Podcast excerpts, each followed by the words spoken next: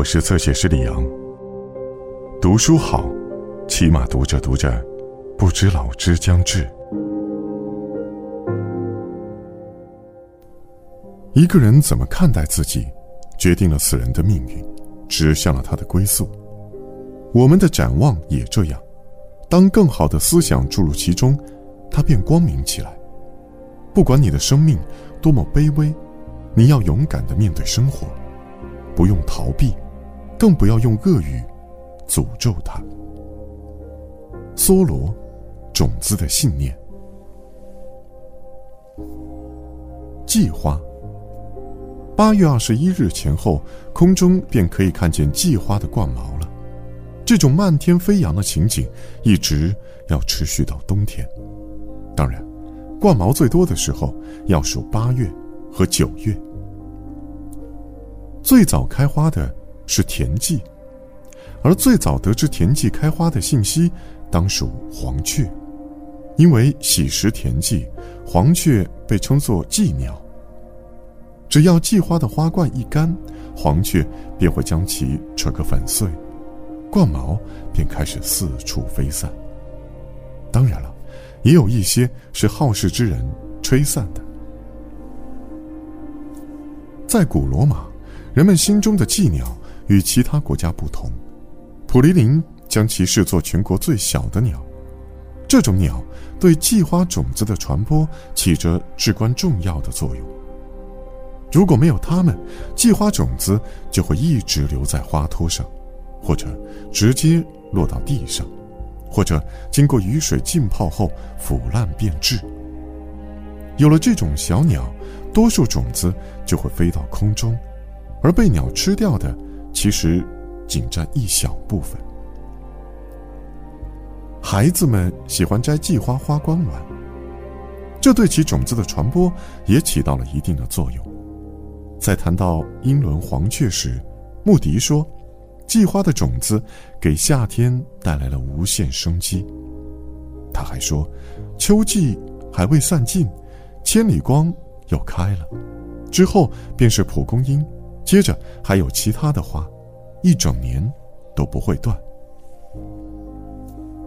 相对于玛丽金的冠毛，季花冠毛飘落的更早，颜色也要白一点，表面也略显粗糙。我第一次见到它们在空中飞舞的情景时，觉得很有趣，非常兴奋，但同时不禁感叹起岁月的流逝。这样的情景每年都会见到，但是那第一次的感觉，却定格在我的记忆之中。记得冠毛在水面上漂浮，是再平常不过的事了。在瓦尔登和两港湾的湖面上。我经常可以见到这种情景。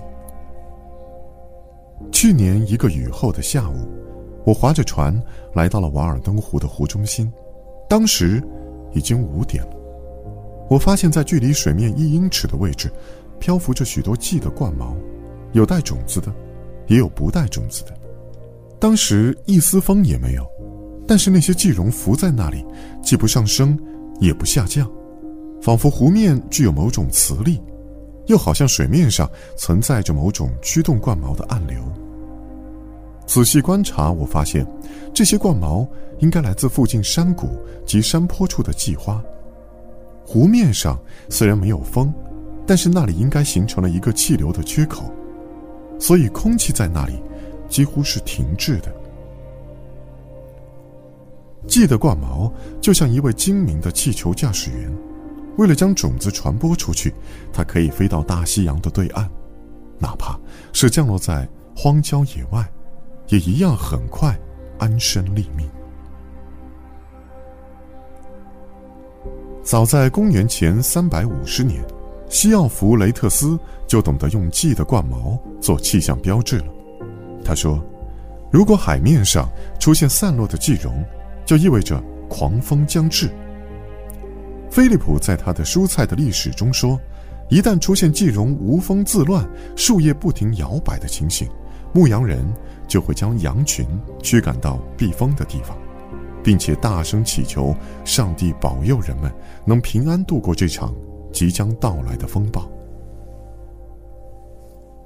去年八月，在莫纳德诺克山上，我发现了一缕蓟的冠毛，它就在山顶上飘着，里面的种子已经落尽。我花了近一个星期的时间四处寻找，想弄清楚这缕冠毛的来源，但是，在林带以上的山坡上，我一直没有找到蓟花。